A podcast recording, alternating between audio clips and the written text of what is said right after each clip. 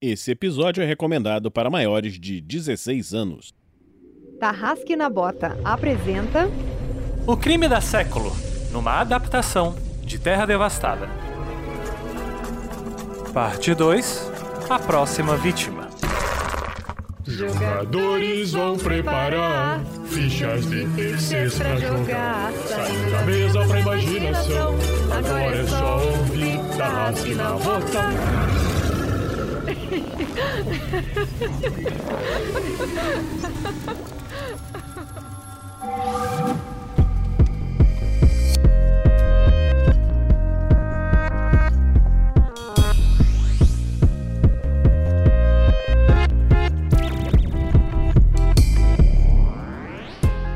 aí galera, aqui é o Vitor.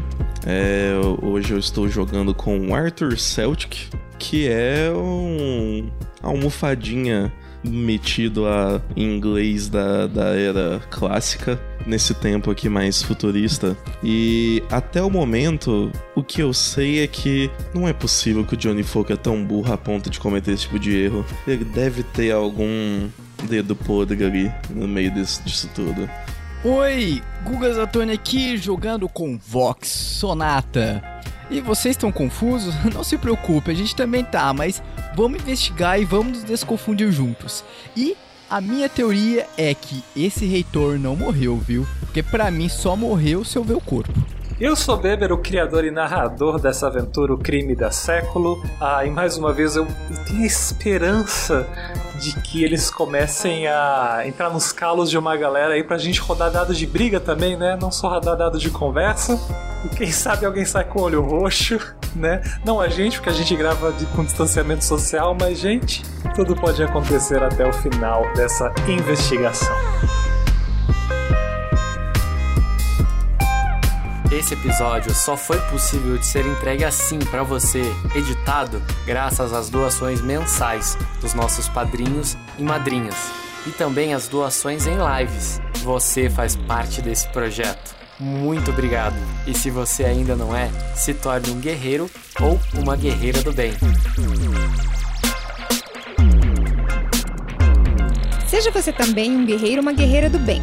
Para saber mais, acesse padrim.com.br barra rpgnext ou picpay.me barra rpgnext.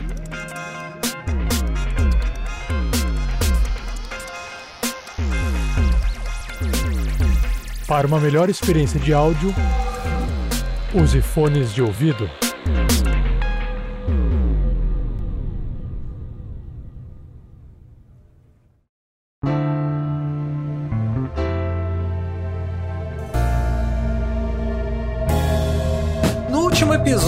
Crime da Século, Guga e Vitor foram apresentados esse novo universo através dos personagens Vox Sonata e Arthur Celtic, uma vez acordando, né, de alguns anos, talvez um, um século inteiro, na verdade, de criogenia, eles encontram uma estação, uma século Centauri muito diferente do que eles lembravam, apenas alguns professores prontos para outra defragmentação de disco e com um crime tendo acontecido.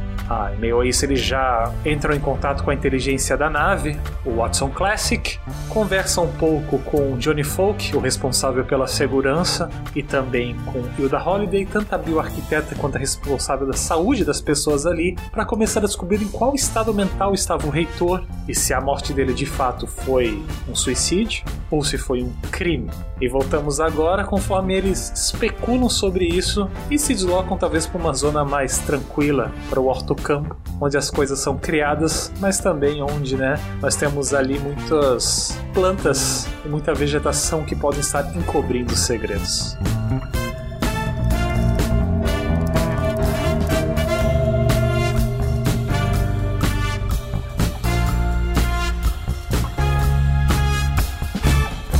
Uma produção RPG Next.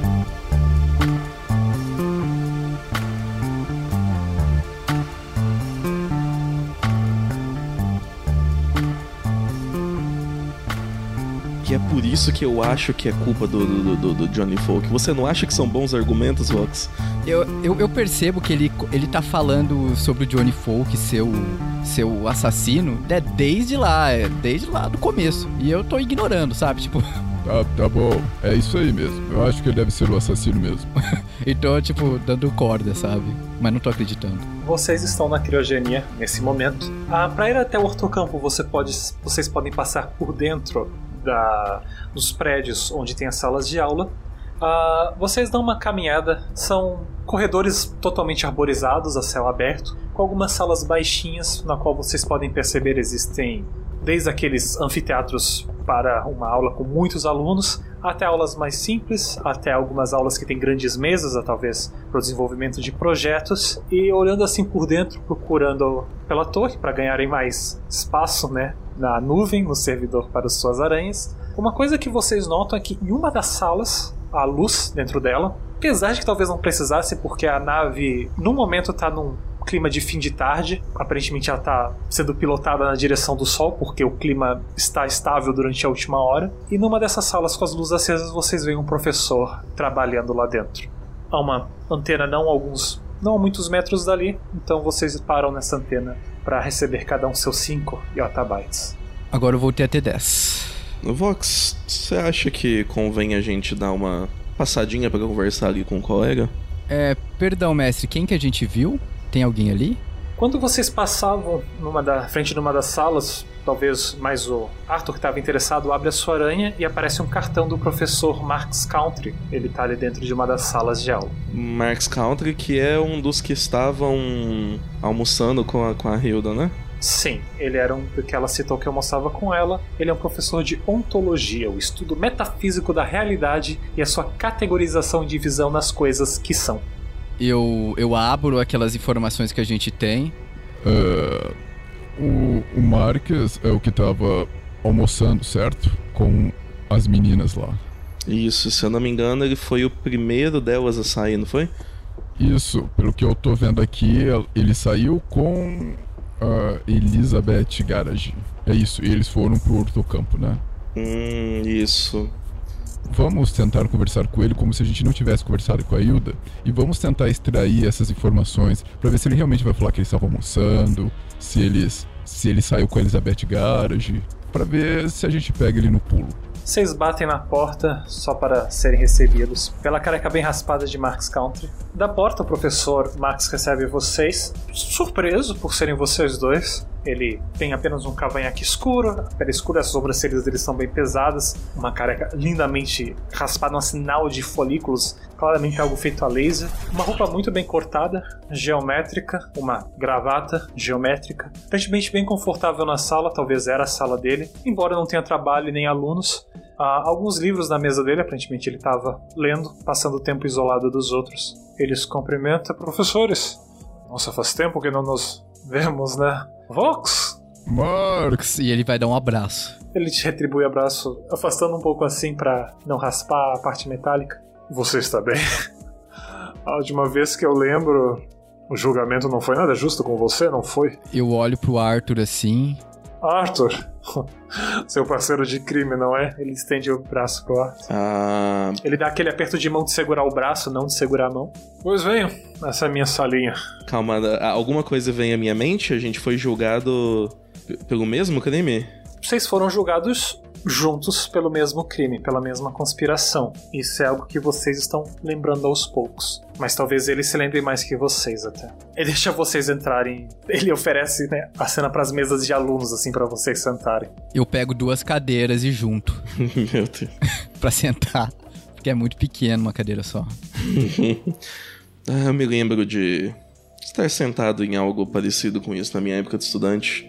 Tiveram alguns, alguns alunos e alunas que ficaram bem decepcionados com o resultado do julgamento.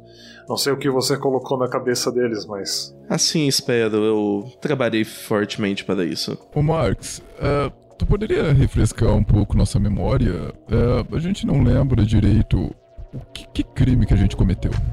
Qual crime? Bem, pelo menos o que foi levantado na época de vocês, vocês deixaram uma inteligência ter acesso a sistemas da nave. Vocês argumentaram que era em prol da saúde do planeta, tentaram argumentar que vocês tinham evidências o suficiente para mostrar que vocês tinham as melhores intenções, mas ainda assim o crime de deixar a inteligência entrar e tomar posse de equipamentos subscreveu qualquer justificativa de vocês. Principalmente desse aí, né? Quando Ele argumentou que tinha controle sobre a inteligência, eu acho que não pegou muito bem. Ah, não me parece algo que eu faria. Você disse que tinha tudo sob controle. Isso parece algo que eu diria. Não pareceu vender, vender muito bem o seu peixe, mas. O que nós sabemos sobre vendas ainda não é algo do passado. Mas tenho certeza que se eu disse que eu tinha controle, eu devia mesmo ter o controle. Você pode ter controle sobre alguém que pensa. Você teria que estar na cabeça dela, não é? Ah, ah, ah, veja bem, Marx. A inteligência artificial, ela não pensa exatamente. Ela só faz várias conclusões baseadas em dados que ela possui. O mesmo se falava das massas do passado. E olha só onde estamos. Os- o Fox percebe que os dois filósofos, sabe, começam a dar uma viajada. É, eu tô, eu tô, eu tô olhando os dois. Aí eu, tipo, dou aquela, aquela interrompida, né? Ah, me desculpem os, os dois aí refletindo sobre as coisas da vida e tal. Ah, isso tudo é muito interessante. É, desculpem o bocejo. Mas nós viemos aqui por outra coisa, Marx. Eu tenho noção do que está acontecendo. Eu estou preso, quer dizer, em cárcere sugerido. E, e você sabe o porquê que você tá preso aqui? Bem, quando escrevemos o protocolo da estação, há muito tempo atrás, isso era para ser feito no caso de uma vacância, não é? É, o que seria vacância? A ausência de alguém em um cargo. Ah, tá. Então, a não ser que a inteligência tenha sumido por conta do vírus que está batendo na estação, algo aconteceu com um dos reitores. Seria mais com os dois. É, nós não sabemos exatamente o que, que aconteceu com os reitores e por isso exatamente a gente tá tentando procurar. Felipe Samba, pelo que falaram, ele desapareceu. Então a gente tá tentando procurar ele também. Pra tentar descobrir como que a gente sai dessa situação e possamos voltar à nossa criogenização para que complementem a desfragmentação, né? Ah, é o que dizem, né? Só as entidades metafísicas sabem o que, que acontece nessa estação quando a gente está no gelo. Pelo amor de Deus, é, Marx, nos poupes dessas suas metafísicas. Eu, eu até hoje ainda não sei exatamente o que, que você faz e o que, que você estuda. Eu poderia dizer o mesmo, Vox. Nem eu sei o que eu estudo. Mas você estaria disposto a nos responder algumas perguntas? É, pra gente tentar achar o Felipe Samba? A vida são perguntas, não é? Ai meu Deus do céu. Quanto à sua, quanto à sua primeira pergunta, É, você. O que você estava fazendo depois da hora do almoço? geralmente a gente almoça junto, principalmente agora que não tem mais alunos, nós tentamos, conversamos, comemos na região recreativa. Ah, eu acho que Elizabeth queria conversar, então nós demos uma volta. Depois eu deixei ela nos jardins e fui até os bares de novo ver se. Não sei, não sei o que eu tava procurando na verdade. Ah, você pode nos dizer qual era a natureza da, da conversa entre você e a Elizabeth? Bem, Elizabeth está tensa, não é? Afinal de contas, ela não tem muitos alunos e um dos alunos dela cometeu tal crime. Hum, então. Crimes não acontecem, mas. Ah, um aluno de criminologia tentar entrar em contato com uma inteligência já era ruim. Por ser Elizabeth, ficou pior. É, então, o aluno permitiu que a IA entrasse, era aluna da Elizabeth. É, deixa eu marcar aqui então. Isso aí. A menina Serafina, se eu não me engano. Ok. E aí vocês percebem que o Vox, ele tá com aqueles arquivos dele, ele tá anotando, sabe? Isso daí. Aí ele termina de, de digitar, né? De anotar. Então, depois que vocês saíram para do almoço, vocês foram pro jardim, certo? Não, pro hortocampo. Nós terminamos a caminhada nos jardins e eu voltei até os bares. Ah, tá. E vocês viram alguma coisa de estranho acontecendo? Não, não. Nem vi o reitor e nem Felipe Samba. Algo que fugisse do da rotina que vocês estavam acostumados a ver. Fora da rotina, um vírus, esses comportamentos de. Eu não sou totalmente a favor da defragmentação. Talvez eu deixe, deva deixar isso claro. Eu não acho uma boa ideia nós desperdiçarmos 10 anos de pesquisas e monitoramento do planeta. E das pessoas que moram ainda no planeta. Entendi. E você sabe onde que essa aluna ela foi encarcerada? Não, e aí só com o Johnny, não? Ele que a encarcerou? Entendi. Vocês dois talvez. A vida dos alunos não é como a vida dos professores, né? Perder um aluno e perder um professor são duas coisas bem diferentes. Pra estação, eu digo, pro bem da estação. E, e a Elizabeth, você sabe onde ela se encontra agora? Eu acho que. Bem, eu a deixei perto das vizinhanças, perto dos jardins. Eu procuraria na casa dela.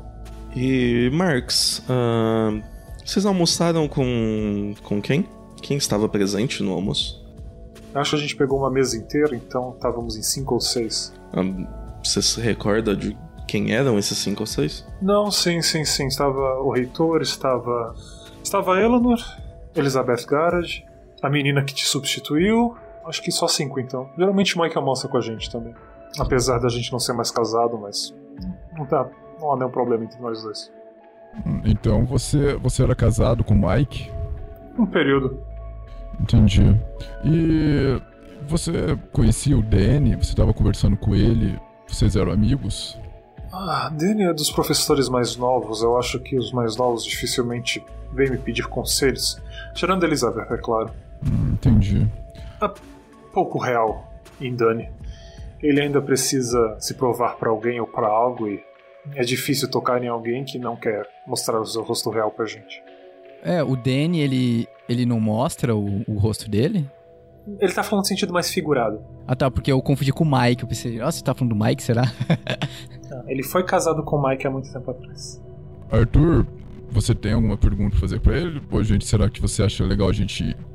Ah, não, claro. Ah, vocês se retiraram que horas do, do, do almoço, você e Elizabeth?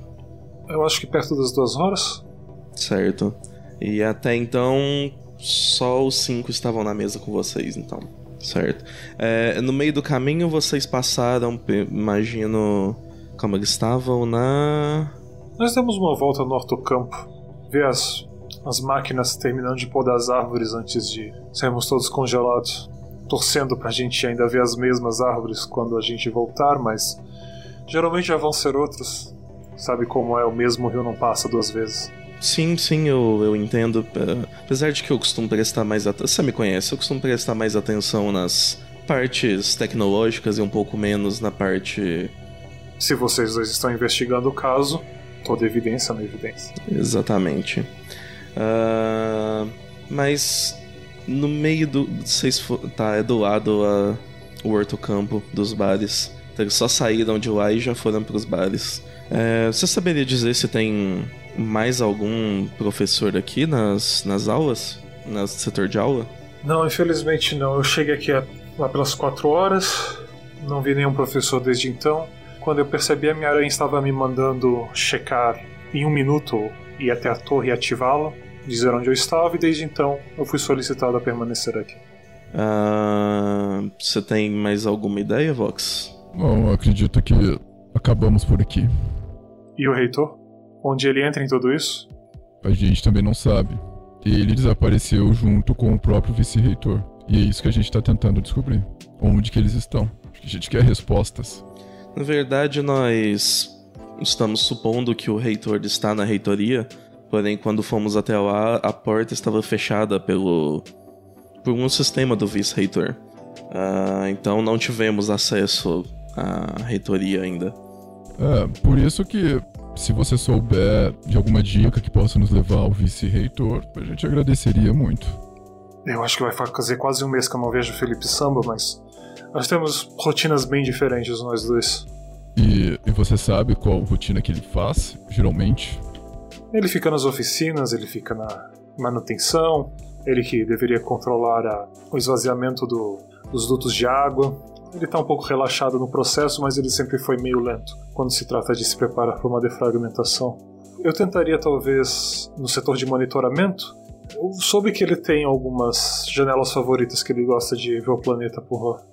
Ah, é, então, obrigado, meu amigo. E ele levanta da das duas cadeiras, né? E estende a mão. Ele se aproxima de ti, Vox, ele aperta sua mão, ele vai bem perto e te pega uma voz bem baixa. Ele morreu, não é? É por isso que tudo está acontecendo. O Vox, ele só dá uma olhada assim. E aí ele, ele dá, tipo, como se fosse um afirmativo. E ele olha pro fundo dos olhos dele pra ver a reação dele. Tu percebe que ele já tinha mudado a postura dele, ele já estava um pouco triste quando vocês chegaram, Mas conforme a conversa avançou, ele só foi se aprofundando mais nessa tristeza, assim. Nessa, e conforme essa compreensão foi se achatando sobre ele. Pode ser tanto uma compreensão de alguém que sabia o que estava acontecendo e só está percebendo o trama desenrolar, como de alguém que realmente está absorvendo. Alguém inteligente que conseguiu antecipar a informação, uma vez do jeito que vocês dois estavam se comportando. Mas aparentemente ele estava prestando bastante atenção em todas as evidências que vocês estavam falando, como alguém que estivesse investigando mentalmente já o que vocês estavam falando para ver se fazia sentido. E aí eu viro e vou embora. Ele cumprimenta o professor, outro professor à distância com um aceno. Não, eu, eu, eu quero cumprimentar com, com um aperto de mãos.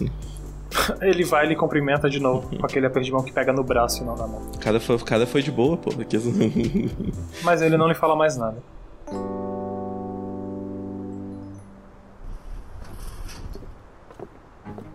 Dos professores que a gente já conhece, a Hilda falou que o Johnny não. Ela estranhou, né? Até tipo, ah, o Johnny já tirou alguma vez e tal. Algum outro. Algum dos professores que a gente conhece aí, algum deles. Ah, eu consigo perceber que, tipo, opa, esse daqui acho que gosta de arma ou é, já teve um treinamento de tiro ou então tem mais uma. Só perguntando individualmente a esse ponto para saber. Lentamente aquelas nuvens das memórias estão se dissipando e tu tá percebendo que tu lembra das pessoas já. O Marx, você lembra de conversar com ele, tipo esses papos meio de cada um tendo opiniões do seu lado e os dois ficando em silêncio durante muito tempo das conversas para ver quem tem um argumento melhor que o outro. Essa dinâmica tu se lembra de ter com ele, o resto tu não sabe se ele gosta de armas ou não. Não, na dúvida é mais é tipo assim, ou então alguém que tipo, opa, é numa situação de, de crise conseguiria agir para esse lado e não pro lado de, sabe, tipo, ficar travado e até o momento, só o próprio Johnny Folk que vocês viram ele armado mas tem uma professora de criminologia. E você sabe que no passado as pessoas usavam armas de fogo para cometer Quem que é professora de criminologia? A Elizabeth. É, eu em mais um trago de cigarro, né? Eu falo sem olhar pro, pro Arthur e jogo o restinho da bituca no chão. Ele sabe. Ele sabe que o Heitor, o reitor morreu. Mas ele já sabe ou ele sabe agora ou já sabia quando nós chegamos? Olha, eu, eu não sei se ele se ele já antecipou isso antes da gente chegar ou se ele tirou a conclusão enquanto conversava conosco. O que acredito, ele sendo um cara muito inteligente, ele antecipou antes e com a nossa chegada ele apenas confirmou. Ah, vamos continuar indo para o Hortocampo, que era nosso destino original? Ou vamos passar pelos monitores para procurar?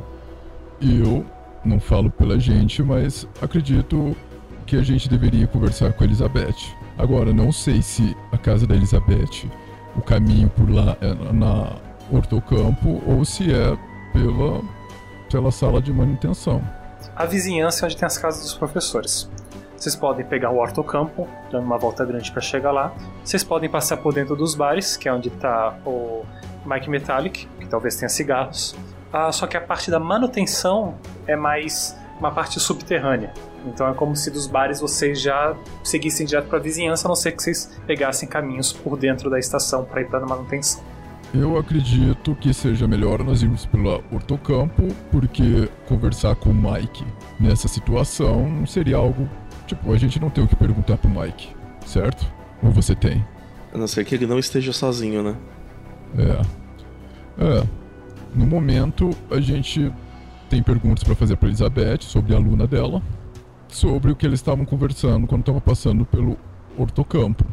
Agora o Mike. Concordo, concordo. Então a gente passa pelo Hortocampo, vai pro, pra vizinhança. Se a gente não encontra ela lá, a gente passa nos edifícios, né? Que os edifícios também. Ah, não, os edifícios não têm professores, né? Eram mais associados aos funcionários. Não, vamos pro Hortocampo e depois vamos pra vizinhança primeiro. Vamos ver se a gente consegue mais pistas. Enquanto vocês abandonam essa zona com as diversas salas d'aula, há uma última sala d'aula um pouco mais afastada, que tem aqui, ela não é tão grande, mas ela tem aquele formato de anfiteatro. Vocês percebem que tem alguns avisos para não usar a sala, alguns alertas de perigo de não use essa sala. Hum, são avisos digitais? São. Eles brilham naquele pseudo vidro que tem na lateral da sala. Tá, eu consigo ver quando foi colocado? Você vai ter que acessar a parte que, é, que administra essa projeção. É uma habilidade técnica. Você é habilidoso nisso, eu vou sequer pedir uma rolagem. Tem 15 anos que essa sala foi marcada para não ser utilizada. Tem 15 anos que isso foi colocado lá? A única informação que a gente tem é que há 18 anos, Os professores saíram da última defragmentação. depois de 3 anos desse acontecimento, teve alguma coisa que fez eles fecharem o. Mas que aparentemente não é tratada como um crime, porque, porque as pessoas falam que os crimes não acontecem. Ah, Arthur, você sabe por que, que essa sala ela foi? Ah, não, professor. A única informação que eu consigo ver é que ela foi fechada há 15 anos. Ah, aproveitando que nós estamos aqui, o que você acha da gente perguntar pro Marx? Talvez seja uma boa ideia. A gente não tá muito longe, né? Da sala dele. Vocês voltam na direção da outra sala, batem na porta dele, abre, ele estranha vocês dois de novo. Ele, você percebe que ele tá meio mal assim, sabe? Como alguém que tava, enfim, alguém mal, mas não deu tempo suficiente pra ele processar o que aconteceu. Hein? Senhores, ah, professores, esqueceram algo aqui? Eu não vi vocês deixar nada cair. Ah, é, é, pedimos perdão por atrapalhar em qualquer momento. Nós vimos que tem um aviso de não utilizar o, aquele anfiteatro. Você conseguiria nos dizer qual o motivo? Vocês acham isso importante? Isso foi há tanto tempo. Na verdade, nós não sabemos. Nós estamos reunindo qualquer informação que possa ser, por menor que seja, assim como você me disse do, das árvores que já não eram as mesmas. Não, aquela sala foi fechada por conta de um acidente. Ah, você conseguiria me dar mais detalhes do acidente? Não é de meu feitio falar de situações desconfortáveis de outras pessoas. Eu falei com vocês sobre o julgamento numa tentativa de animá-los, né? Que vocês, essa fase da vida já passou. Talvez seja mais justo falar com o Mike e, perguntá-lo do seu ângulo das coisas. Certo. Ah, obrigado mais uma vez, Marx, e mais uma vez, perdão por qualquer incômodo que possamos ter causado. Não, não, eu vou trancar a porta agora.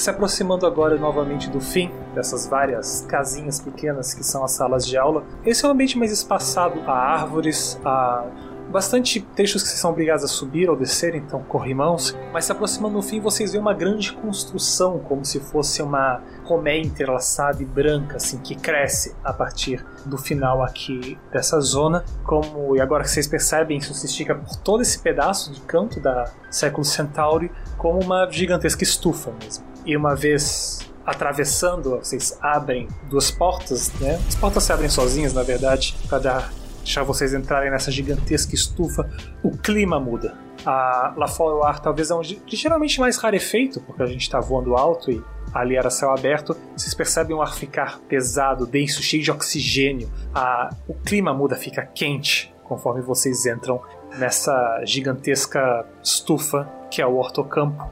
Ele possui vários andares de plantações vocês percebem um zunir de pequenos drones, robôs que vão administrando mesmo a gestão disso aqui. Talvez por conta própria, uma vez vocês sabem que o Watson não tem acesso ao hortocampo, então tudo está programado para agir por conta própria.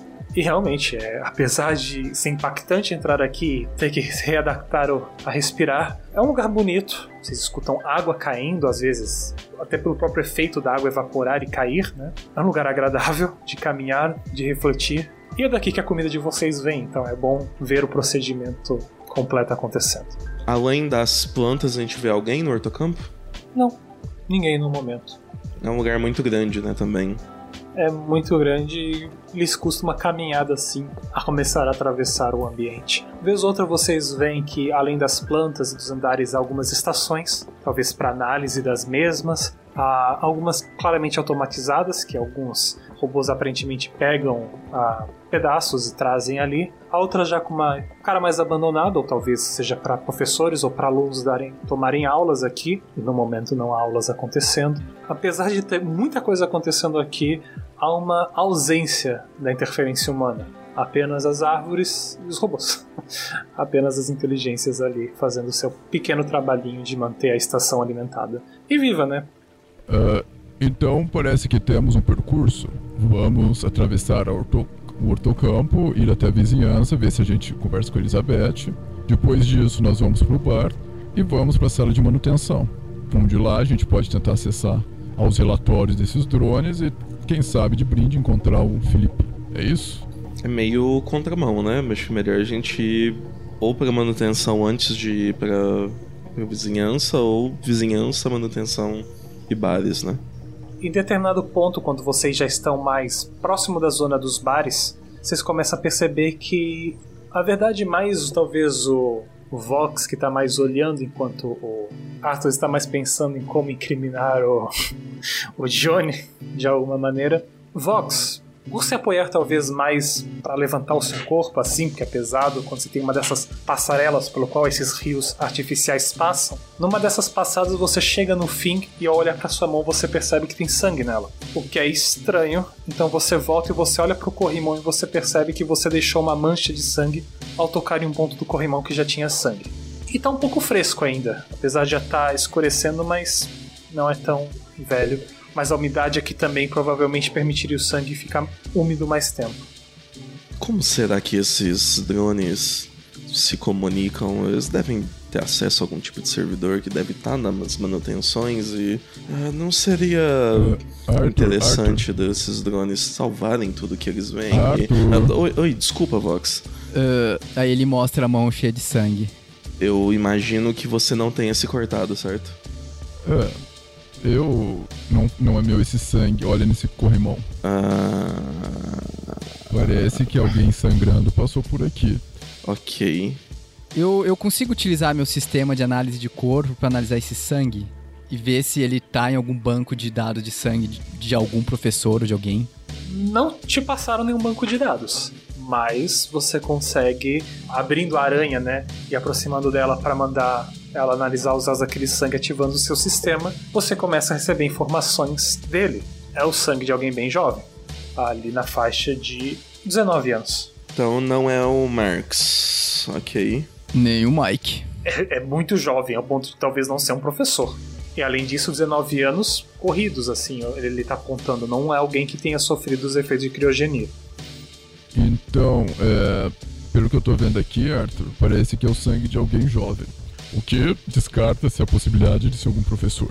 Esse sangue parece muito fresco e os alunos já. Já tem um tempo que os alunos foram mandados embora, certo?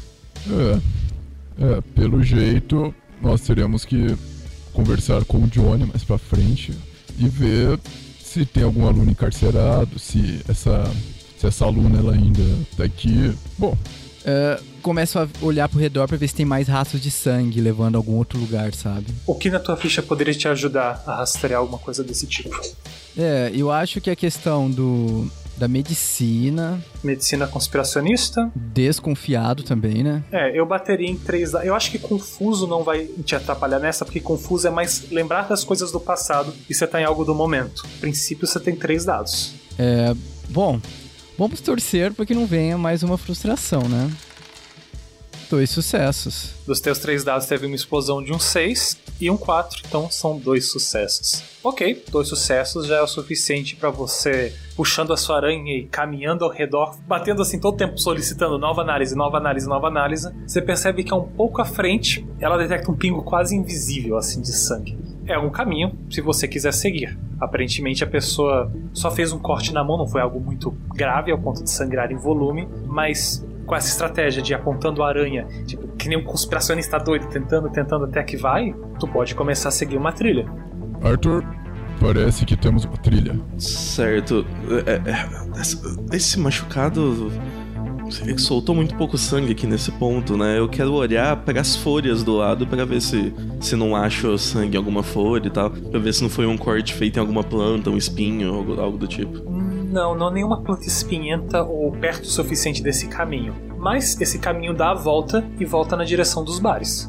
Então, enquanto o Vox está indo mais para dentro do hortocampo, na outra direção eles podem ter seguido ou esse sangue ter vindo dos bares ou de outra direção. O Vox começa a seguir um pouco à frente e depois de avançar talvez uns 30 metros pela a parte de caminho mesmo, você para num ponto porque a aranha não detecta mais nada, mas ao apontar para grama, você percebe que tem meio que uma trilha ali para dentro, para parte interior, para parte tem plantas mesmo do hortocampo, desse andar do hortocampo, e a, ela detecta que tem alguma coisa lá na frente de mais um pingo desse mesmo sangue. Então aparentemente a pessoa embrenhou-se para dentro do hortocampo nesse ponto. E eu, sem, sem dizer nada pro Arthur, eu vou me embrenhando também. Ah, ok. Você só vê uma mãozinha dele saindo assim dos arbustos e dando um vem. Sinalzinho de vem. Ah, eu subo a gola da. da, da, da sabe, da, do paletó pra ver se protege o pescoço enquanto eu vou entrando. Você também faz aquela calça pula brejo, né? Puxa ela assim. A Vox indo à frente e detectando sempre. Não tem muito o que ficar mais clicando agora, porque agora tu já tá num caminho fixo, né? Numa trilha pouco mal cuidada, não parece ser muito usada, ela tava meio que embrenhada aqui, você suspeita que sem a tua sacada de ficar spamando o botão de analisar sangue, você não teria sacado que o sangue vinha para cá. Mas continuando por o que parece ser mais uns 50 metros agora entrando de fato para dentro do mato, né? Porque só vem robôs aqui. Ah, lá na frente você parece escondido aqui a uma estação, uma dessas estações, um desses laboratórios. Quando você tenta algumas vezes, você percebe que existem algumas gotículas bem imperceptíveis perto do painel que abre esse laboratório. Não, eu, eu ia, tipo, fazer aquele sinal de silêncio para você quando eu visse o, o Arthur todo sem, tipo, sem jeito, porque ele não é acostumado a se embrenhar e mata, né? Ia fazer um sinal de psil para ele, ia fazer um sinal com os dedos para ele dar para ele dar a volta no, no laboratório, sabe? Para ver se achar alguma janela. Ah, o laboratório é totalmente fechado. Provavelmente há alguma coisa basculante por cima, mas tu teria que estar dentro dele para permitir isso abrir. Há luz ali fora, sabe? Mas aparentemente é um laboratório antigo, não é um laboratório moderno, assim, é antiquado. Mais velho do que o tempo de que vocês foram congelados. A estação, eu tenho acesso à estação do lado de fora? Você vê que tem um painel que abre para entrar nesse laboratório. Ele é antiquado. Ele não é nem da tecnologia atual, que é essas aranhas que vocês estão usando, e nem da tecnologia da última que vocês supõem que vocês lembram de utilizar. Ele é um pouquinho mais velho, de uma época que vocês usavam cartões codificados para a bateria entrar. Perfeito. Quanto tecnologia, quanto mais antiga, menos segura. Então eu quero. O painel é só para entrar. Sim, o painel deve haver alguma maneira, você supõe, de supõe codificar alguma coisa para quebrar essa tentativa e erro. Tá. Eu quero, na verdade, ver se eu consigo reproduzir o último código entrado. Porque além de ter acesso dentro, eu queria ver se o painel me dá, tipo, ah, bem-vindo, e dá o nome da pessoa. Ele não vai ter esse tipo de informação, ele não é tão. não tem tanto feedback assim nesse painel. Ele aparentemente esperava uma leitura de uma peça, cartão, alguma coisa que estaria carregada com o código que ele espera. Você tem a aranha, você meio que entende como ela funciona, você já programou relógios no passado, você supõe que algo nessa intersecção você pode conseguir criar ali. Vai tomar um tempinho, mas o Vox. o Vox te fez embrear nessa floresta, né? Deve ter sido por algo. tá, então vou fazer isso. Quero ver se eu consigo entrar. São, são muitos códigos, né? Porque são muitos professores, então imagino que não vai ser tão difícil achar um que funcione. Enfim, quais são as características suas que podem ajudar nessa rolagem? Tá, vamos lá. Eu diria que primeiro o pensamento computacional, né? Porque eu tô mexendo aí com. Uh, talvez desembaraçador de problemas. Cara, eu quero colocar o detestar receber ordens. Que eu entrei nessa mata sem querer, entendeu? E eu não, não quero sair dela sem ter ganho nada. Então, ou detestar receber ordens ou competitivo, eu quero colocar no meio desse rolê aí, entendeu? Uhum. Mas como você tá tentando lembrar de algo do passado, um tipo de código que não te tá vindo fácil, volta a três dados. Pô, charme vintage também, né? O negócio é vintage aí. Putz, olha aí. Vai para quatro dados. É, um, é, uma, é uma plataforma vintage para ti. Quer queimar determinação para isso?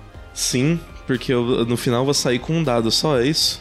Ah, não, tu já tá com quatro no momento. Tu pode queimar até duas determinações para ir a seis. Tá, já tenho quatro então.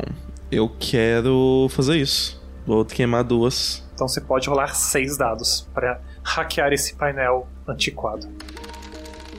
Jesus amado, eu tive dois sucessos. Ok. Nossa, rolou muito mal. Nossa, mano. Dois sucessos de seis dados. Olha, pelo menos tu queimou determinação para isso, né? Você monta ali uma pequena estaçãozinha. O Vox te traz o que parece ser uma, um caixote que você usa para se sentar. Ah, você abre a holografia da sua aranha. Você procura nele documentação de sistemas antigos até encontrar um sistema de quase 250 anos atrás, tipo, praticamente da criação da estação, senão se a tua conta tá certa, se a estação não é mais velha, você começa a perguntar qual a idade dessa estação, né? Ela tem o nome Século Centauri até porque ela era pra ter durado um século só. Mas você sabe que você ficou 100 anos se não mais congelado, é, alguns questionamentos começam a vir à mente conforme você começa a perceber que você pode criar uma interferência nesse tipo de código enviado e, enfim, em uma linha só colocar mais de um código só, né? Afinal, o painel está lendo todo o código a todo momento. Então você, pelos próximos 10 minutos, você programa um sistema que vai lhe gerar uma linha de código mais eficiente o possível. No final de meia hora você já tem o suficiente de linhas assim para começar a rodar ali ali. Ah, você fica com a mão apoiada no painel olhando pro Vox por um tempo, até que você escuta um clique e a porta abre. Foi um pouco mais difícil do que eu achei que seria, uh, Vox. O Vox, o Vox, ele olha assim, olha para você. É isso aí, amigão. E dá um tapa nas suas costas de novo. Você precisa maneirar essa força, cara. E você precisa maneirar os seus reflexos. Dessa vez não conseguiu desviar. é, é, é verdade. Bom, acho melhor você ir na frente, porque não sei se tem algum sistema de alarme. Eu, eu falo, é. Você não precisa mais se preocupar com isso. Ah, mas ainda é melhor você ir na frente, vai lá. Ele dá uma empurradinha assim. Ah, ok. Eu vou entrar, sabe, com o guarda levantado assim. Você entra meio tenso olhando para dentro. Você não é um químico, mas você já viu laboratórios em sua vida você já viu ilustrações de laboratórios de droga. Você começa a entrar dentro de um laboratório que claramente alguém estava processando pseudosubstâncias com alguns propósitos alucinógenos. E claramente algumas plantas ali, alguns substratos, algumas coisas. E do outro lado dessa pequena estação você percebe que é um corpo. Um corpo pequeno que parece de um aluno caído. tipo, o Vox ele tá olhando aquelas coisas de droga. É hoje que eu vou ficar louco. Ah, Puta ah. que pariu. Vox, Vox, vem aqui. Aí ele sai correndo assim pra. E ele, ele tenta medir o pulso da pessoa que tá caída. Ah, você vai. Antes que. Na verdade, o, o arco só fica atrás, né? O Vox se aproxima, ele vai medir o pulso, ele só olha o que parece a direção da cara do aluno, você vê o Vox parando assim. Ah, Vox, quando você se aproxima, você vê o que poderia ser um garoto apesar do rosto estar bem desfigurado por conta ah, de um impacto de um disparo, aparentemente, há uma arma ali ao lado dessa criança. É, na hora eu faço assim pro, pra ele parar. Temos uma cena do crime aqui. É... Eu pego o meu sistema de, de análise de corpo e faço uma análise corporal dele. Você começa a processar ali, uh, logo lhe pula a informação de que o corpo conta com uma alta dosagem de calmante 14. Pela leitura do, da aranha, a análise de corpo, o corpo faleceu às 16 horas em virtude de um tiro, de um disparo contra a própria cabeça. Há, um corte também na região da mão, aparentemente vinda de socar alguma coisa. Quando você aponta a aranha na direção da pistola, você vê que ela denuncia essa pistola como a pistola A0399 a pistola que havia sido passada pro reitor. Cara, eu vou tentar.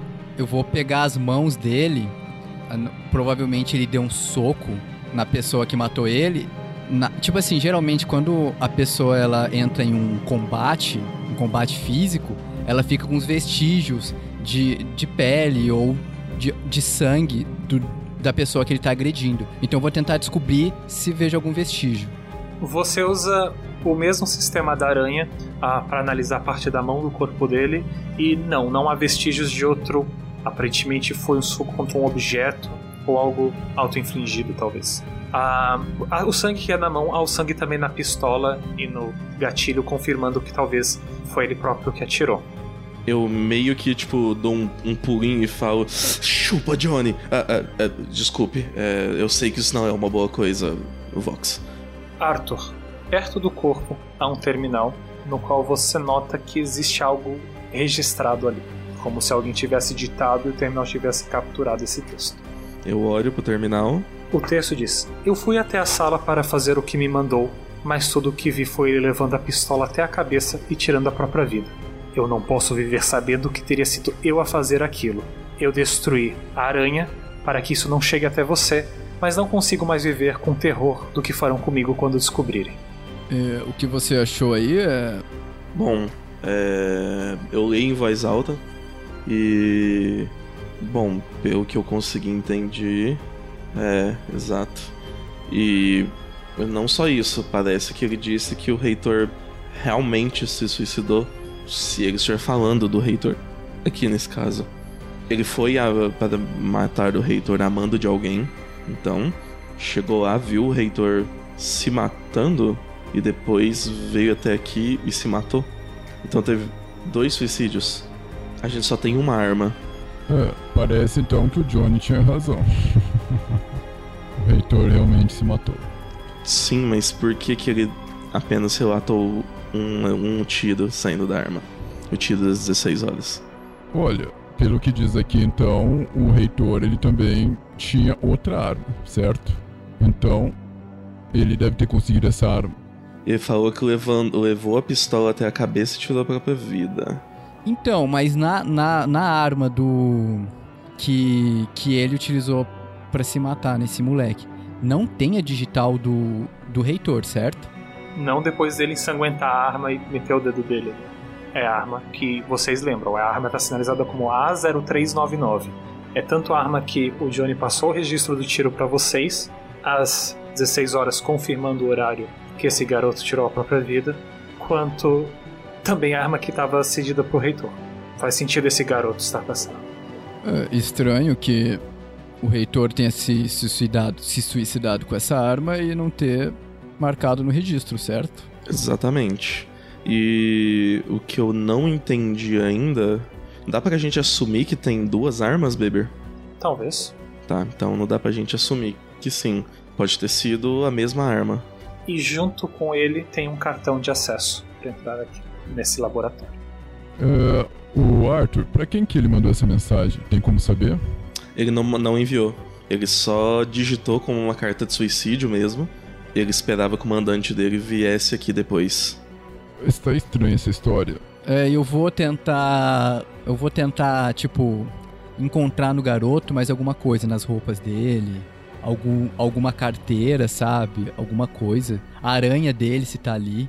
Ah, não, ele não possui nenhuma aranha, mas só associou isso mais aos professores. Apesar de na carta ter algo falando da aranha.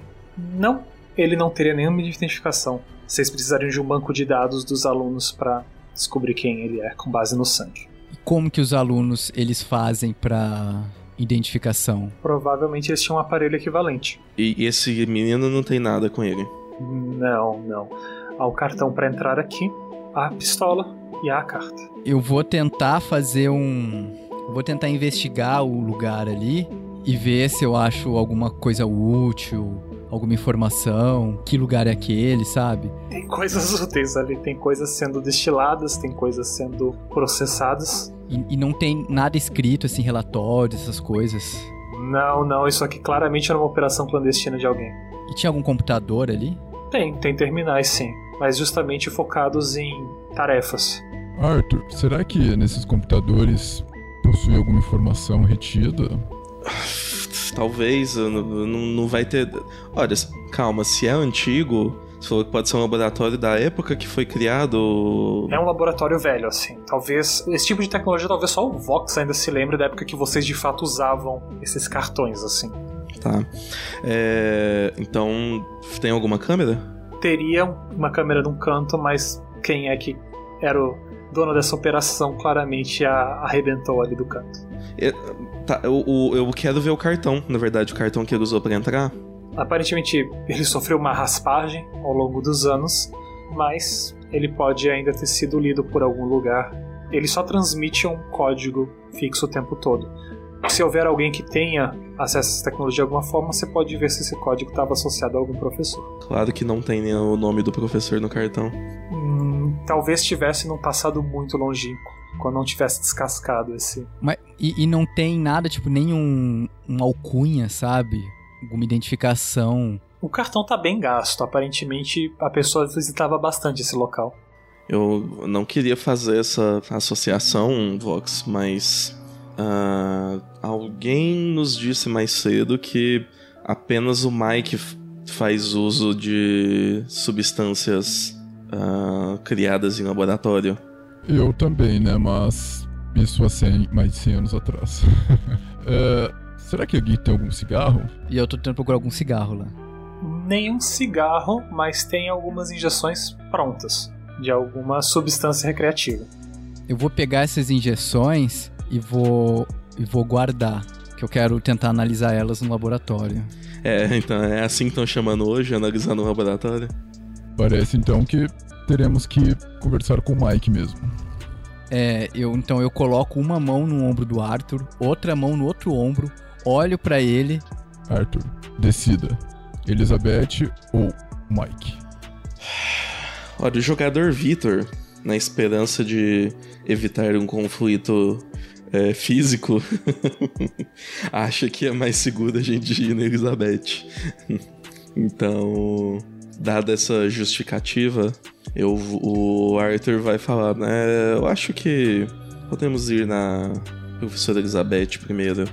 Eu estou com suspeitas muito fortes do. Bom, é, desculpe, é inevitável para mim não desconfiar do Johnny, sendo que ele nos deu uma informação de apenas uma pistola sendo disparada e apenas um tiro. E se ele é o responsável de segurança, acho difícil ter alguma outra pistola que não tenha passado por ele. Mas as suspeitas com o professor Mike também começaram a surgir. É, mas lembre-se, Arthur, nesse, esse o cara, tipo, responsável pela segurança também não tem acesso a tudo. Olha esse laboratório aqui. Será que não?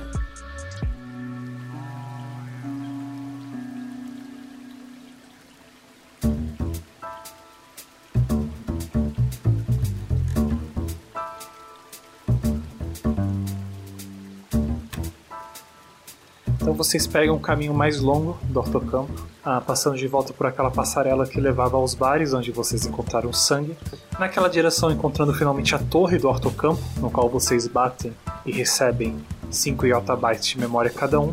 E uma vez saindo dessa grande estufa pela direção mais próxima da vizinhança, vocês veem o que parece ser um pequeno bairro com casinhas, e lá longe vocês veem a borda onde acaba a estação e começa de fato a, o mundo, né? Vocês passam indo na direção da vizinhança pelo que parece ser um grande tubo que leva ao que parece ser um centro de distribuição no qual passado vocês já lembram que a comida que vinha ou então às vezes o que coisas para casa, ferramentas, coisa e tal, vocês iam até esse centro da vizinhança, coletavam ali como uma loja de conveniência, mas que vocês não precisam pagar nem nada, pegavam as coisas ali e levavam para suas casas e a comida ali, e vocês percebem que vocês estão começando a ficar com fome. Não tanto o Vox, porque ele já injetou o alimento que ele precisava, mas Arthur Celtic com certeza já tá sentindo a fome e começando a bater. Ok, eu falo. É... Vox, uh, sou um humano um pouco mais clássico, então eu já estou começando a sentir minhas uh, necessidades de recuperar as minhas energias através da alimentação. Se é que você me entende. Não sei há quanto tempo você já não precisa sofrer deste mal. Ah, eu te entendo, eu te entendo. Afinal, acima de tudo, eu sou um médico, né? Vou pegar alguma coisa ali pra viagem, então. Você pega algumas frutas pra viagem e vocês começam a descer por mais um desses tubos rumo às casas. À distância vocês podem ver o fim da estação à borda. Um barulho bem grave vocês também escutam as hélices da estação já, daqui desse ponto onde vocês estão. Tá, então a gente chega lá na, na vizinhança. É, a gente consegue fácil ver qual casa que tem alguém? Várias casinhas não é tão fácil ver, vocês têm que passar meio que na frente de todas. A maioria tem um jardim na frente e um jardim atrás. Ah, é fácil saber quem é o dono de cada casa porque tem o nome da pessoa na frente. E meio que chegando até o, o meio, né, onde há uma cruzilhada que divide as duas direções, vocês já percebem a torre da vizinhança. Ah, um indivíduo ali, aparentemente, ele estava sendo requisitado justamente nesse instante de vir bater a sua aranha aqui na, na torre, então ele está esperando um tempo na aranha para confirmar a posição dele. Ele se veste de uma maneira bem modernosa, tem um cabelo curto e loiro, tem uns óculos no topo da cabeça, umas tatuagens. Um cara descolado, mas nervoso ali, tremendo o pé enquanto espera que o processo pare. Vocês podem também já rapelar os 5 yatabytes para cada um, mas o cara percebe que vocês chegaram e, diferente de muitos outros que bate aquele reconhecimento e que os cumprimenta, ele só estranha vocês. Ele é jovem, talvez não tenha convivido com vocês no passado. Ele só faz um sinal com o pescoço assim na direção de vocês, tipo, que porra vocês estão fazendo, mas Desculpe, é, eu não me lembro de você. Você seria o. Eu não me lembro de vocês, mas vocês estão aqui, né? Professor Dani, Dani Disco. Ah, você que é o Dani. Fiquei sabendo. Ah, desculpe, é, deixe me apresentar, é, que falta de educação. Ah, eu me chamo Arthur, autor Celtic. Arthur Celtic? Isso. O professor que foi congelado? É, e descongelado. Ele te cumprimenta. Eu li muita coisa que você escreveu e programou. Eu acho sensacional o seu trabalho com inteligência artificial. É, da- da- da- veja só, Vox. Temos aqui um homem que sabe das coisas. Eu tive que aprender tudo que ele sabia, né? Se eu quisesse continuar o trabalho aqui. Muito bom, muito bom. Bom, prazer, Vox Sonata. Fox Sonata. Ele cumprimenta. Ah, belas máquinas. Tem nada mais moderno, não? É, obrigado pelo elogio que me toca. E aí ele faz um, um- aquela pose de fisiculturista, sabe? Meu Deus do céu. Também conheço umas substâncias que conseguem te dar esse efeito aí. Ah, mas você faz uso de alguma sub- substância? Ele diz só o que é só o legal, só que é processado por Watson. Ele dá uma piscadela. Mas diga, professor, fora do gelo, também foi mandado ficar aqui esperando alguma coisa acontecer? É, na verdade não, nos foi dado outro trabalho. Esse trabalho já envolve andar um pouco mais pela estação. Melhor do que ficar parado num lugar só, né? É, mas eu não diria que é um trabalho muito prazeroso. Enquanto eles estão conversando aí, eu tô. Eu tô tentando observar no corpo dele se eu vejo alguma ferida, algum machucado, porque a, a Hilda, ela disse que ele foi todo estraçalhado pra lá, né? Então eu quero ver se eu acho algum hematoma. É claro que com o nível de tecnologia de medicina que tem, ele saiu praticamente zerado dali, sabe?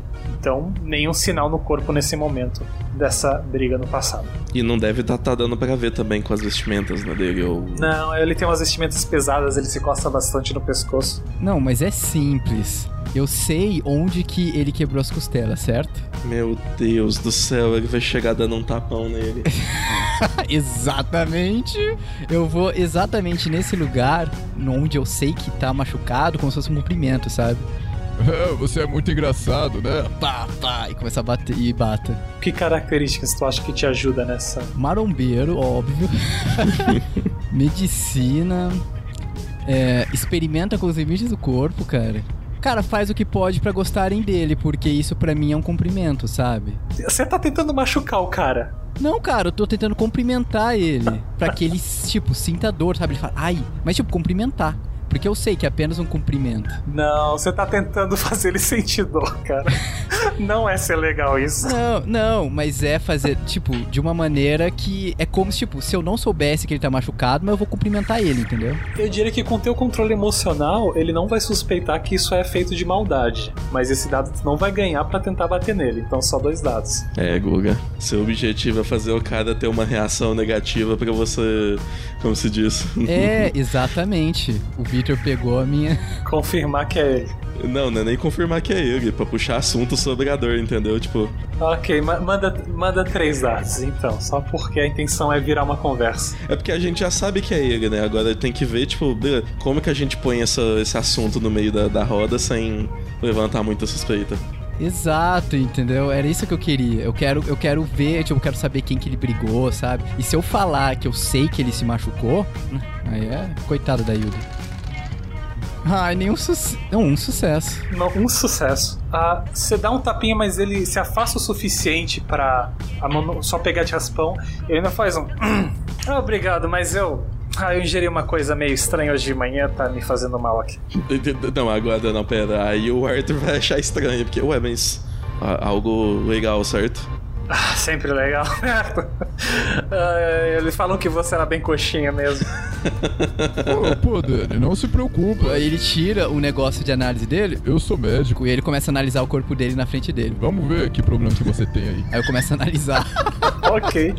Ah, a Tuaré imediatamente aponta que ele tá se recuperando de um ferimento, ah, de dois ferimentos, de um braço quebrado e de tórax machucado. Não se preocupe, Dani, é algo que ele fez com todo mundo. Eu, a minha ex-esposa já, a minha esposa já olhou, eu, tá, tá tudo bem, tá tudo bem comigo. Aí, tipo, eu faço aquela cara. Nossa, Dani, mas como que você se machucou assim? Ô, ô Dani, olha só. Olha pra minha cara. Olha pra minha idade. Eu sou médico há anos e anos. e eu sei que isso não é ocasionado por uma queda. Arthur, você quer comer alguma coisa lá no prédio e deixar esse maluco aqui? Ah, bom, desculpa, Dani, mas. É, eu acho que você precisa responder ele. Que assim, você é, um é um cara com fama, tá ligado? Você escreveu coisa pra caralho, mas esse maluco aqui chega, fica passando esse scanner em mim, agora fica dizendo o que eu tenho e o que eu não tenho. Eu olho assim pro Vox. Gostei do rapaz. Dani, Dani, eu sou médico, obviamente eu me preocupo com as pessoas. Foda-se! Eu sou programador, eu não fico mexendo no teu sistema. Quer que eu mexa no teu sistema? Eu quero, à vontade. se, se você me disser que vai ter algum, algum benefício e que você vai me fazer melhorar, obviamente que eu vou querer. Ah, posso. Posso fazer melhorar? Da mesma maneira que eu estou achando muito estranho isso daí. Provavelmente alguém deve ter te agredido, porque isso não é normal. Isso nos preocupa, pô. A gente tá vivendo num lugar pacífico, é pra ser pacífico. Como que é possível te agredir? Isso dá medo, obviamente. Eu não sou louco. Eu sou louco. É, é, Você sabe quem fala que eu, quem fala essa frase? Eu não sou louco, né? Ele aponta pro Vox. Fique longe de mim, por favor. E ele começa a se afastar de vocês. É, é, é, ah, Dani, não se preocupe, ele. Ele é assim, ele fez isso com todo mundo, você precisa ver onde- por onde a gente passou. Ah, com todo mundo, com todo mundo, né? É. Mas quando é com o novato, aqui é de boa, né? Aí vocês aceitam. Agora contigo? Ele fez contigo? Professor estabelecido, né? Falta um pouco de respeito aqui, não é? Só porque você se acha superior. Você se acha melhor que mim, não é? Só porque você escreveu as coisas, publicou, você é melhor que eu agora. É. Dani, Ele te me- monta o resto dentro do BI e começa a ir embora. Dos dois agora. Porque ele também ficou puto contigo. Eu, eu olho assim pro Arthur. Esses adolescentes, eles estão me preocupando. a gente vai atrás dele, certo? É óbvio. Ei! É. Dani, eu peço desculpas por qualquer coisa. Ah, Vox, o exame começa a chegar. O Dani tá sob efeito de algum psicotrópico, alguma coisa que ele injetou em si mesmo, o que causa o- ele tá agitado. Você tem essa leitura rápida ali na sua, no seu holograma. É.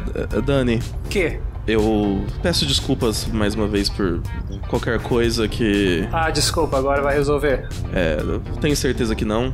A gente já vai te deixar em paz. É. Ah, mas primeiro precisamos de algumas informações para completar o trabalho que nos foi passado. É. Ah, primeiro, eh, você sabe para que lado fica a casa da professora Elizabeth? Ele aponta na outra direção. É. Ah, você viu se ela está lá? Ele deu de ombros. Ele. puto contigo. Eu tô esperando lá atrás, viu? Eu acho que eu sou o único aqui, tá ligado? Não tem ninguém aqui, ninguém aqui pra conversar. E chega vocês dois falando merda. Ah, primeiro que quem falou merda foi ele. Ah, então não se faça agora de também, queridinho, né? Você precisa ver o que, que eu sofri aqui já. Você, você conhece o professor Johnny? Johnny é um problema pra todo mundo. Tu acha que ele re- ela relaxa pra mim? Pra mim. E você acha que você foi tratado diferente por ser novato? É, desculpe, mas eu tô congelado há 108 anos. Pra mim, todo mundo é novato. Eu nem sabia que eu tinha essa fama de esse renome que você tá falando. Minha cabeça ainda está meio confusa depois da- do descongelamento. É a idade, eu sei. É, exatamente. Eu tô, eu tô tentando relevar porque eu quero levar ele na conversa, sabe? Ah, Vamos lá. Você tá meio agitado, né? Você tava meio estressado ali no. no... Eu tava tranquilo até vocês aparecerem. Ah, Não, a gente viu a distância. Você tava bem nervoso, esperando o momento de, de bater o ping ali. Porra da torre. Ah, Inclusive, você bateu o ping? Eu não vi se você conseguiu. Foda-se agora. Ah, Na moral, o, o Arthur, eu tô vendo que vai dar um murro nesse moleque. tipo isso. Dani, eu vou ser mais direto então. Seja, seja, você tá enrolando bastante, vai lá. Ah, nós temos um crime aqui e precisamos saber se você tem alguma relação com ele. Eu não matei ninguém. Como você sabe que foi uma morte? Nessa hora eu chego assim no. Pô, pra ser um crime? Essa porra não acontece aqui. Vai lá com a criminóloga lá. Ah, bom, nós acabamos de passar por uma- um laboratório de fabricação de coisas legais. Eu imagino que isso também seja um crime. Eu nunca vi nada disso. Cara, nisso eu tô aproximando ali. Aí eu mostro só o, o holograma que eu tive da leitura do corpo dele. Que mostra que ele tá sobre alteração de. Pena que nenhum dos dois é médico pra entender o que esse holograma significa. Então, mas tipo, eu tô apontando pensando que eles vão entender. Aí eu tô parado. É, eu olho assim. É, Vitor, ele quer te mostrar alguma coisa no exame do menino. Meu jovem, é, desculpa por tudo aquilo, a gente. Manda esse velho calar a boca e ficar lá longe se a gente for pra conversar. Meu, meu jovem, eu estou aqui para tentar te ajudar, tá bom? Então, por favor, seja mais respeitoso. Você consegue passar a informação rapidamente, Vox? Só pra gente finalizar aqui. É, pelo que eu tô vendo aqui do seu diagnóstico, você tá sob efeito de drogas, meu jovem. Então é o seguinte, como você não quer ser bonzinho com a gente, é o seguinte, ou você nos trate com mais respeito, ou eu vou mostrar todo, tudo isso que eu obtive do seu diagnóstico e eu acho que alguém vai se ferrar. Eu vou me ferrar? Você se ferrou muito antes. Você tá ligado o que tá acontecendo aqui, né? Não, a gente não sabe o que tá acontecendo aqui. Boa sorte tentar fazer alguma coisa. Ah, então é isso que vocês vieram fazer? Vieram investigar, vieram futucar? Bom, então é isso. Eu acho que alguém vai se ferrar. Até mais, jovem. E aí eu saio. Ele bate assim em tu. Você acredita nesse cara? Bom, ah, como eu estava dizendo, eu meio que preciso alcançar ele, evitar que ele importune mais alguém, Mas não tem mais ninguém aqui na vizinhança, não. Acho que ele vai conseguir fazer isso em outro lugar. certo? Ah, você falou de morte como sendo a única coisa que poderia ter acontecido, então você nunca presenciou. Há quanto tempo aconteceu alguma morte aqui? Depois que o Mike Metallic matou os alunos dele? ah. Sei lá. Pera, ah, o quê? O quê? O assassino. O professor Mike. Oh, foi tudo um acidente.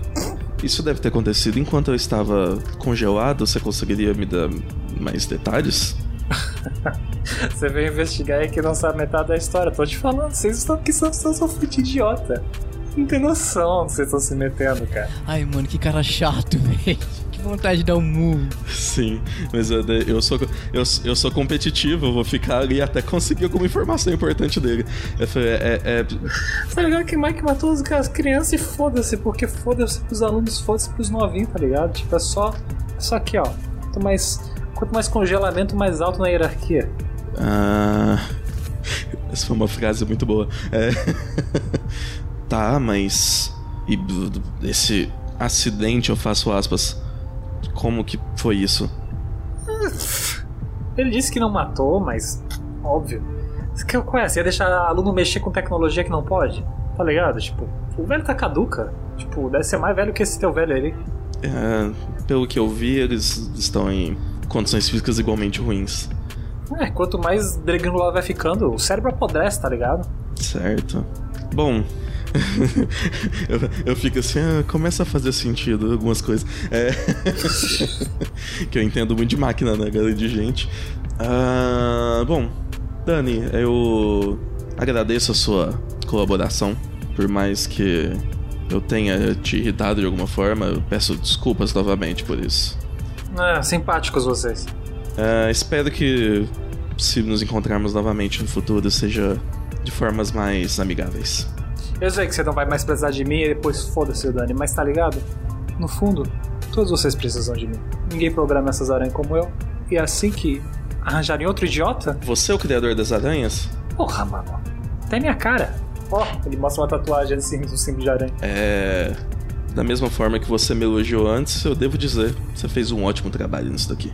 Vocês os otários que estão usando as versões novas. Um bando de maluco aí velho só usa a versão antiga da aranha. Pra quê?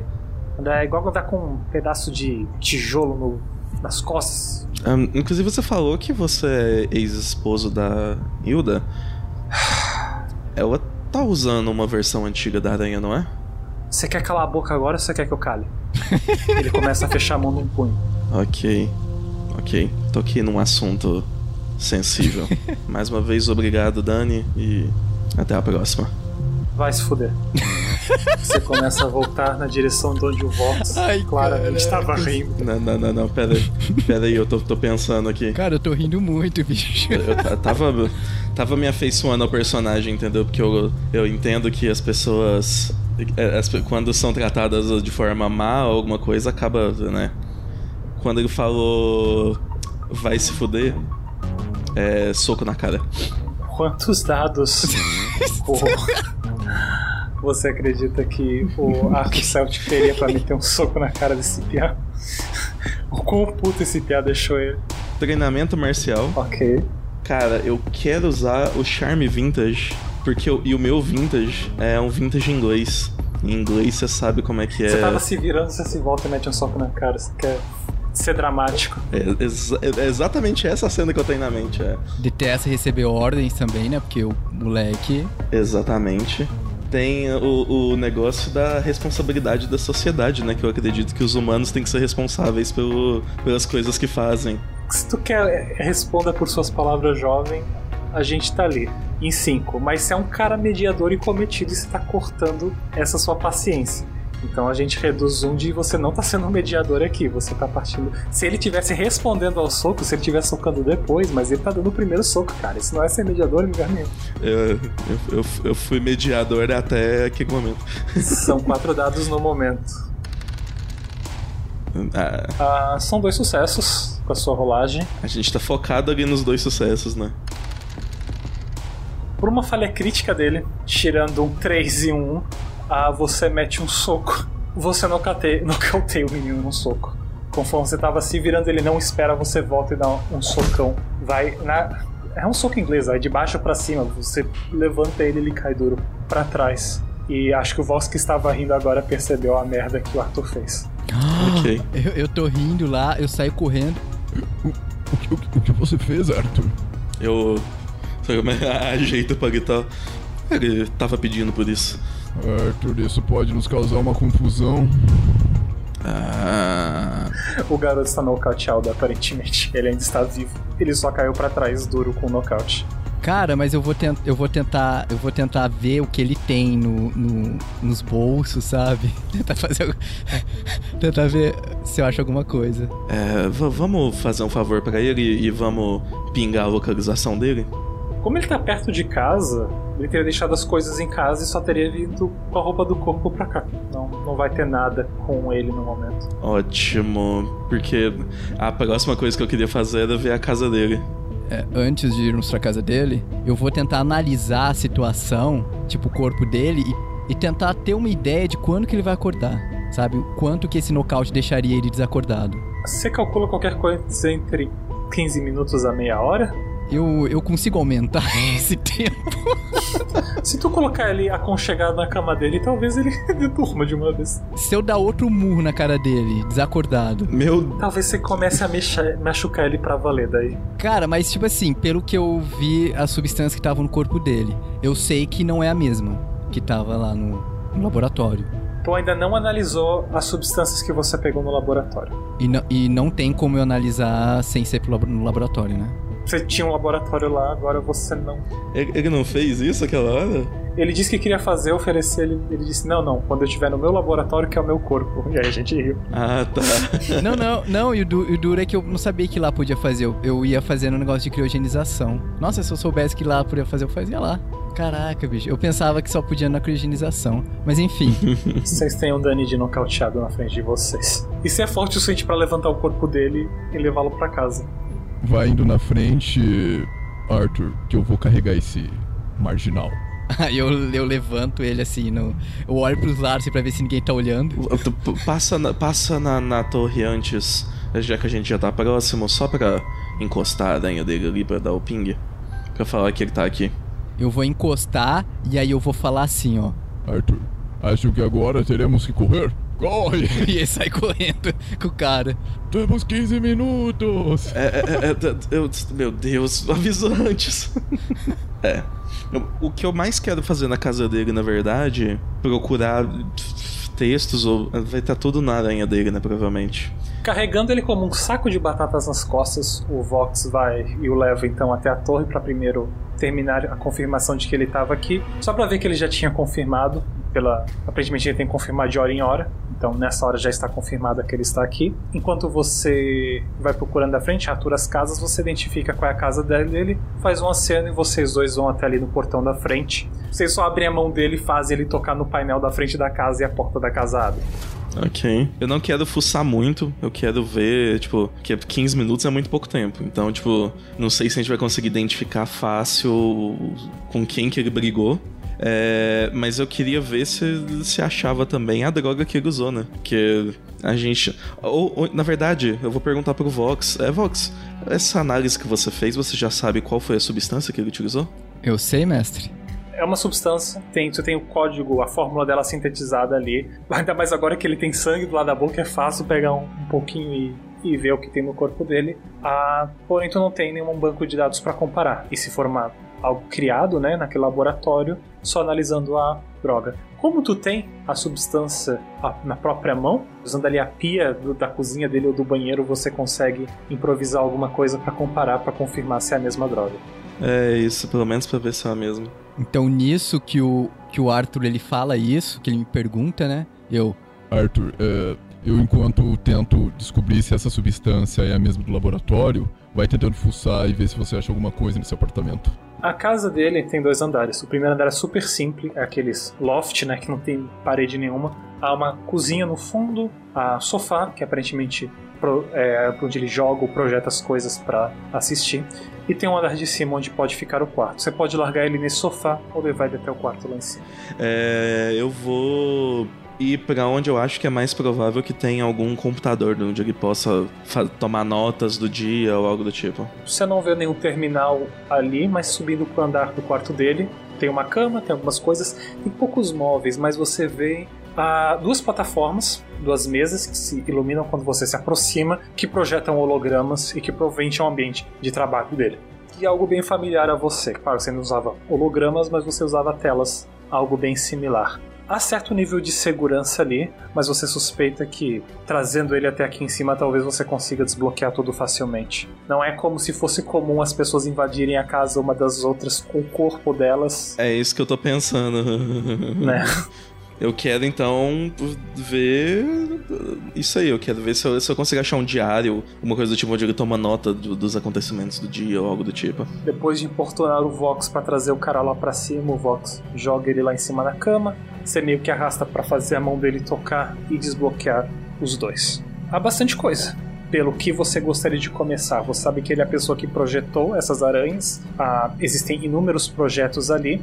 E alguns gadgets, algumas coisas espalhadas e jogadas ali por cima também. Eu consigo fazer uma cópia desses arquivos e talvez instalar um sistema para poder conseguir acessar melhor das aranhas de outras pessoas, algo do tipo. Você percebe que entre os diversos sistemas desenvolvidos por ele, existe um sistema para acessar a dados de outras pessoas a alguma curta distância, sem autorização delas. É esse que eu quero.